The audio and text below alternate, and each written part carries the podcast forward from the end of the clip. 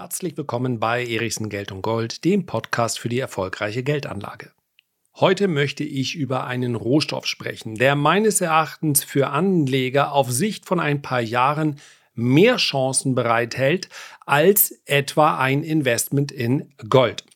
Welcher Rohstoff das ist und welche Gründe dafür sprechen, dass es hier in den nächsten Jahren zu Preisen kommt, die möglicherweise deutlich über den aktuellen Notierungen liegen, das möchte ich in der heutigen Folge gerne in aller Kürze besprechen. So, beinahe wäre es soweit gewesen und ihr wärt live dabei. Aber ich habe es noch einmal abgewendet. Ich habe alle Kraft aufgewendet, um den Männerschnupfen zu überwinden. Ja, so ein bisschen sind die Überbleibsel immer noch da. Ein bisschen kämpfe ich immer noch mit einer äh, leicht nasalen Stimme und insbesondere einem etwas angeschlagenen Hals. Ich will aber hier nicht jammern. Ich möchte nur erörtern, warum dieser Männerschnupfen beinahe dazu geführt hätte, dass ich dann endlich mal eine Folge hätte ausfallen lassen müssen. Aber auch diesmal nicht. Not this time. Ich bitte aber um Entschuldigung, dass die heutige Folge etwas knapper ausfällt. Denn ich brauche sie noch meine Stimme. Während ihr nämlich diese Folge hört, packe ich gerade meine Sachen, bin auf dem Weg zum Flughafen und mache mich dann auf in Richtung Stuttgart zur Messe. Wer Lust hat, kommt auch vorbei. Es wird im Anschluss an meinen Vortrag am Samstag auf jeden Fall die Möglichkeit geben, in einen Austausch zu kommen. Denn ich habe mir gedacht, ja, ich habe 45 Minuten für den Vortrag und dann gehört mir der Raum, glaube ich, nochmal 30 oder 45 Minuten, also insgesamt 90 Minuten. Und die werde ich jetzt nicht durchsabbeln, sondern da werde ich meine Einschätzung zur aktuellen Lage gerne mit euch teilen, mit denjenigen, die da sind. Es werden hoffentlich einige sein. Und dann will ich einfach äh, auf Fragen eingehen. Ich möchte über die aktuellen, ja, vielleicht auch Sorgen und Nöte sprechen, denn es mag den einen oder anderen Anleger geben, der zum ersten Mal einen Bärenmarkt durchleben muss. Ist nicht ganz so schlimm wie ein Männerschnupfen, aber eben auch kein ganz großer Spaß. Vor allen Dingen dann, wenn man überwiegend in Tech-Werten investiert ist. Also die Möglichkeit wird es geben. Und weil ich dafür meine Stimme noch brauche, ist die heutige Folge etwas knapper. Letztlich handelt es sich auch um eine Wiederholung. Keine Sorge, nicht ausschalten. Es ist schon eine Wiederholung, die meines Erachtens dringend notwendig ist, denn angesichts der Preise des Rohstoffes, über den ich heute sprechen möchte, könnte man ja zu der Erkenntnis kommen, naja, vielleicht war es das auch. Also Kupfer ist der Rohstoff, über den ich heute sprechen möchte. Gold ist nun wahrlich nicht gut gelaufen, insbesondere in einem Umfeld, in dem vermutlich Tausende oder gar Millionen von Investoren sich etwas vollkommen anderes erhofft hatten. Vermutlich so arrogant ist die Finanzindustrie, wenn es um das Drucken von versprechenden Hochglanzbroschüren geht, wird man auch zukünftig einfach so behaupten, Gold sei ein toller Inflationsschutz. Ja, bitteschön. Mehr Asset Price Inflation als in den letzten zehn Jahren werden wir kaum erleben. Und jetzt kommt auch noch die Verbraucherpreisinflation dazu. Und was macht Gold? 50% Rendite, 100% Rendite?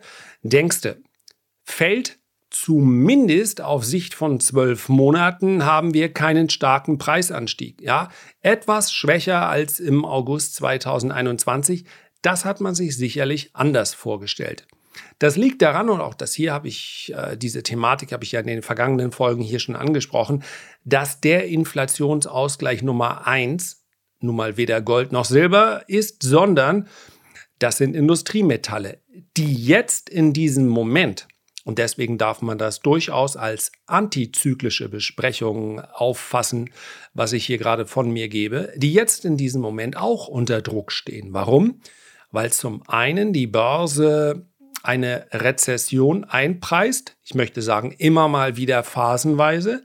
Zum anderen haben wir es mit einem Lockdown in China zu tun, wo viele rätseln, Warum überhaupt? Was ist denn die Idee Chinas dahinter, nun seine Wirtschaft derart vorsätzlich in die Knie zu zwingen? Und man sollte dazu sagen, die Bevölkerung auch, aber soll heute nicht unser Thema sein. Das ist aber ein Umfeld, in dem Industrierohstoffe natürlich nachgeben müssen im Preis. Denn sie sind nicht besonders elastisch im Preis. Ein Großteil dessen, was an Rohstoffen produziert wird, kommt nicht lange auf irgendein Lager, sondern mehr als 95 Prozent der Jahresproduktion werden dann auch immer gleich verbraucht.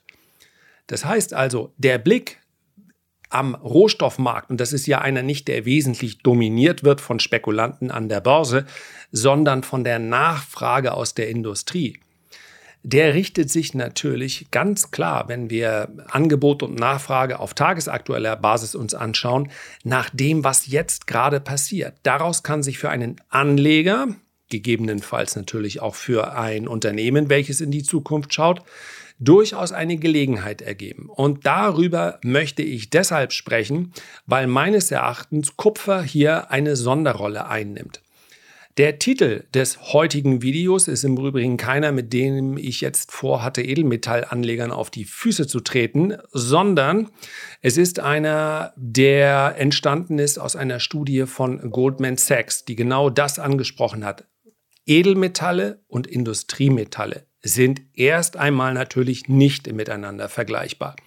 Bei dem einen geht es ja ganz wesentlich um den langfristigen Werterhalt. Das hat man im Übrigen mit Gold auch geschafft. Ich glaube aber, viele, die hier zuhören, sind auch an der anderen Disziplin interessiert, dass sie sagen, naja, wenn etwas auf Sicht von Jahren besser läuft, ich habe dann kein Problem zu sagen, statt einer Goldaktie lege ich mir vielleicht auch eine, ja, einen äh, Industriemetallproduzenten ins Depot oder auch direkt eine Kupferaktie. Gibt es ja alles. Und am Ende des Tages entscheidet ja die Performance. Das hat im Übrigen gar nichts damit zu tun, dass vermutlich gerade viele deutsche, sicherheitsorientierte, konservative Anleger physische Edelmetalle kaufen und selbst einlagern. Vollkommen in Ordnung. Ich denke, dabei geht es aber nicht darum, auf Sicht von 12 oder 24 Monaten eine Rendite zu erzielen und dann diese Edelmetalle wieder zu verkaufen, sondern einfach um den Erhalt des Vermögens auf Sicht von Jahren oder Jahrzehnten. Und das hat Gold, das muss man ihm ja zugestehen, durchaus geschafft in den allermeisten Dekaden. Ja, die Rendite war nach Inflation ganz, ganz knapp positiv. Kommt natürlich auf den beobachteten Zeitraum an. Wenn man zum richtigen Zeitpunkt gekauft hat, dann war sie sehr klar positiv. Man hat eine schöne Outperformance zum verkehrten Zeitpunkt und eigentlich möchte man hier natürlich kein Timing, war es das nicht. Auf Sicht von 100 Jahren hat jede Papiergeldwährung über 90 Prozent an Wert verloren, Gold aber an Wert gewonnen. Und das ist es, worum es geht. Deswegen möchte ich auch niemanden seine Anlage in physischen Edelmetallen schlecht reden. Auf Sicht von einem deutlich kürzeren Zeitraum ist aber für mich Kupfer und damit auch Kupferinvestments etwas interessanter. Goldman Sachs hat also in einer Studie angesprochen, Überschrift Copper, Sleepwalking towards Stockout, also schlafwandelnd in eine Situation des Ausverkaufs hinein. Ich möchte jetzt nicht die ganze Studie mit euch durchgehen, aber genau das, was ich eben angedeutet habe. Also Stand jetzt haben wir es natürlich mit einer extremen Belastung auf der Nachfrageseite zu tun. Wir haben ja nicht nur die Lockdowns in, in der Werkbank der Welt, ja, in der Fabrikhalle der Welt, nämlich in China, Shanghai, Beijing, also Peking und so weiter und so fort. Das macht natürlich etwas aus. Aber davon mal ab haben wir es eben immer noch auch mit den stockenden Lieferketten zu tun. Ich habe gerade ein Gespräch gehabt, Herzliche Grüße an meinen äh, Verkäufer und Berater bei Volvo, muss man ja auch mal klar sagen, Herrn Witt, der mir gerade gesagt hat, wir sprechen hier über Lieferzeiten. Das gilt für andere Hersteller genauso, vielleicht sogar noch etwas ausgeprägter von 12 bis 16 Monaten. Und ja, die Nachfrage wird schon noch da sein. Nur, wenn ich als Hersteller weiß, ich kann momentan sowieso nicht liefern. Und es geht ja nicht darum, dass sie nicht produzieren wollten. Aber wenn sie die Teile nicht bekommen, dann können sie nicht produzieren. Dann zieht sich das natürlich quer durch alle Industrien. Ob wir gerade einen, wir haben, ich möchte nicht zu sehr jetzt auf mein privates Umfeld hier eingehen, aber wir haben gerade etwas für die Küche geliefert bekommen. Darauf haben wir Monate gewartet. Also quer durch die Industrie sehen wir Lieferschwierigkeiten und das heißt natürlich auch, dass diese Lieferschwierigkeiten dadurch entstehen, dass die Rohstoffe für die Fertigung führen, fehlen. Und darauf wird reagiert und all das All das spiegelt sich in der aktuellen Nachfragesituation für Industriemetalle natürlich wieder. Und die Faktoren, die dann dafür sorgen werden, dass diese Nachfrage schnell wieder steigt, das ist zum einen die Auflösung dieser stockenden Lieferketten, teilweise stillstehenden Lieferketten. Das ist ein Prozess, der sich über viele Monate hinwegziehen kann. Das ist zum anderen aber natürlich auch eine, ein psychologischer Effekt, der einen positiven Einfluss haben wird. Und zwar genau in dem Moment, wo dann die Werkhalle dieser Welt ihre Pforten wieder öffnet. Wir wissen nicht, wann das sein wird. Ich habe gestern die ersten Schlagzeilen gelesen, dass partiell ja, in einigen Gebieten von China, die bisher von den Lockdowns betroffen waren, jetzt wieder geöffnet wird. So ganz viel Öffnung ist das noch nicht, aber so etwas kann natürlich sehr, sehr schnell gehen. Und wenn ich mir den Kupferpreis so anschaue, dann muss ich sagen, dafür, dass wir hier über einen Lockdown sprechen, der dramatische Konsequenzen nach sich zieht, das spürt jeder in seinem Alltag. Dafür muss man nicht unbedingt ein Auto kaufen, eine Sauna bauen oder Teile für seine Küche erwarten. Jeder spürt derzeit, es fehlt an allen Ecken und Enden. Und was macht Kupfer? Ja, hat vom Hoch etwa 10, ja, 12 Prozent korrigiert und ist unter dem Strich aber in den, und das ist das Erstaunliche, in den letzten zehn Jahren mehr oder weniger seitwärts gelaufen, weil sich positive und negative Effekte die Waage gehalten haben.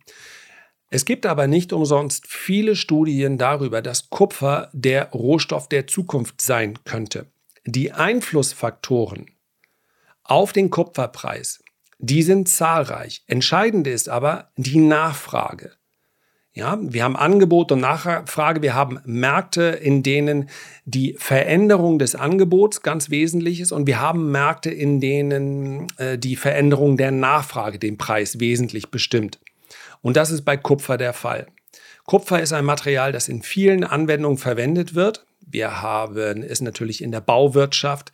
Wir haben es sowohl im Neubau als auch im Umbau im Übrigen. Das ist gerade jetzt in diesen Zeiten, wo ja vermutlich auch das ein oder andere Programm hinsichtlich der, ja, der Verbesserung der CO2-Bilanz aufgelegt wird. Wir haben also den Bau, Etwa die Hälfte des gesamten Kupferverbrauchs fällt darauf. Dann haben wir Elektroanwendungen und das ist sicherlich der Bereich, der das größte Potenzial hat. Momentan rund 20 Prozent und man schätzt, dass von diesen 20 Prozent, die auf Elektroanwendungen, Schrägstrich Elektroautomobilität äh, äh, zurückgehen, dass dieser Anteil in den nächsten Jahren massiv wachsen wird. Schauen wir auf die Nachfrage von wo sie kommt. Die asiatischen Volkswirtschaften machen derzeit etwa 50 Prozent des gesamten Kupferbrauchs, Verbrauchs aus. Ja? Das Angebot, das kann auch im Kupferbereich natürlich erhöht werden, keine Frage. Es dauert allerdings relativ lange, um neue Minen hier in Betrieb zu nehmen. Es ist also absehbar, dass in nicht allzu ferner Zukunft die Nachfrage dann mit einem Male das Angebot wieder deutlich übersteigen könnte. 2022 sind es etwa 2 Millionen Tonnen, die von der Elektromobilität direkt als Nachfrage erzeugt werden. 2030 sollen es Schätzungen zufolge etwa 6 Millionen Tonnen sein, also dreimal so viel. Das heißt also, dass der Anteil, ich habe es eben schon angedeutet, der Nachfrage, die aus der Elektromobilität, und ich würde mal nicht nur Elektromobilität gerne sagen, sondern insgesamt aus dem Bereich der Elektroanwendung, denn wir erleben es natürlich auch in anderen Bereichen, dass diese ja, diese vernetzten Häuser und so weiter, die brauchen einfach mehr Leitung. Das heißt, die Tendenz ist deutlich steigend. Wir haben es aber jetzt gerade mit einer Angebotssituation zu tun, die eine gewisse Elastizität aufweist, aber ganz sicherlich nicht, dass mal eben die Nachfrage um 30 oder 40 Prozent steigt. Denn welcher Anbieter wird jetzt die finanziellen Mittel auch haben, zu sagen, wir erweitern jetzt antizyklisch unser Angebot. Das wird dann passieren, wenn die Nachfrage steigt. Und das wird auch nicht unmittelbar passieren, sondern wir werden eine Phase erleben, in, die, in der die Nachfrage sehr schnell steigt, das Angebot aber nicht standhalten kann. Und das ist genau der Moment, den Goldman Sachs voraussieht, wenn sie über einen Ausverkauf sprechen. Das heißt, wenn die, ich werfe jetzt mal für euch einen langfristigen Blick auf Kupfer. Wir haben nämlich eine ähnliche Entwicklung schon mal gehabt und zwar in den Jahren äh, etwa Jahrtausendwende bis zur Finanzkrise im Jahr 2007. Und wir haben es mit einem Kupferpreis zu tun gehabt im April. Wir nehmen einfach mal jetzt mal, um es vergleichen zu können, den Juli 99. Ja, das war das Entstehen der Dotcom-Blase. Alles wurde äh, teurer und wir haben hier einen Preis gehabt zwischen 0,6 und 0,7. Der ist innerhalb von zehn Jahren in der Spitze gestiegen auf 4,08, hat sich also vervielfacht. Aktuell, ja, das war der Stand 2006. 2007 ist er dann im Zuge der Finanzkrise etwas zurückgekommen. Aktuell, wie gesagt, 2006 bei 4,08 und aktuell haben wir es mit einem Preis zu tun bei 4,26. Das heißt, unter dem Strich hat sich nicht mehr viel getan. Und wenn das, was Goldman Sachs, und für mich ist das nachvollziehbar, ähm, hier prognostiziert, auch so eintritt, dann werden wir in den nächsten fünf bis sieben Jahren einen Aufschwung sehen des Kupferpreises durchaus in den zweistelligen Bereich. Das heißt also, der Kupferpreis könnte sich verdoppeln. Und nun kann man sich in etwa ausmalen, was es für ein kupferproduzierendes Unternehmen ausmachen könnte, wenn sich der Kupferpreis verdoppelt. Ja, denn die Kosten der Gewinnung, die Kosten der Produktion, die werden sich im gleichen Zeitraum nicht verdoppeln. Von daher, wer Lust hat, ein diversifiziertes Portfolio aufzustellen. Und wer sagt Rohstoffe, bei all dem Risiko, welches Rohstoffmärkte immer mit sich bringen, ihr habt es in den letzten Wochen erlebt, denn zwei Jahre Rezession würden ganz sicherlich dazu führen, dass man Kupfer auch nochmal billiger käme, bekäme. Das muss man hier ganz klar sagen. Ja, diese geringe Elastizität im Preis, die wirkt natürlich in beide Richtungen. Wer aber mit diesem Risiko leben kann, der hat ja vielleicht mal Lust, einen Blick auf Kupferinvestments zu werfen. Und eins sei noch gesagt, bei all diesen Überlegungen geht es jetzt überhaupt nicht um, um das, was die Notenbanken machen. Aber sollte die Notenbank ab zu irgendeinem Zeitpunkt signalisieren, na gut, wir wollen es auch nicht übertreiben. So würde ich, das würde schon ausreichen. Wir wollen es auch nicht übertreiben mit den Zinserhöhungen, denn wir wollen die Wirtschaft nicht abwürgen dann wäre die Börse beinahe überfordert mit diesem Szenario, denn sie wüsste vermutlich nicht, wie sie in einem Zeitraum hoher Inflation und gleichzeitig zurückhaltender Notenbanken, wie sie mit diesem Szenario umgehen sollte. Das wäre tatsächlich etwas, wo wir vermutlich einen sehr, mm, einen sehr volatilen Markt sehen würden. Die Stimmung würde sich sehr, sehr schnell drehen. Commodities, Rohstoffe, wären aber meines Erachtens der Gewinner eines solchen Szenarios. Wenn auch nur angedeutet würde, okay, Inflation ist ein Problem, aber machen wir es wie bei der Eiskönigin, let it go. Also, werft gerne mal einen Blick drauf. Jetzt war die Folge doch nicht ganz so kurz wie von mir geplant, aber nee, eigentlich war sie mit 17 Minuten genauso lang wie andere Folgen auch. Tja, da seht ihr mal. Das hole ich aber alles auf dem Vortrag dann am Samstag wieder rein. Das war's. Herzlichen Dank für deine Aufmerksamkeit. Ich freue mich, wenn dir die heutige kurze Folge gefallen hat. Und ich freue mich am allermeisten, wenn wir uns beim nächsten Mal in der nächsten Folge in der kommenden Woche gesund und munter wiederhören. Bis dahin alles Gute, dein Lars.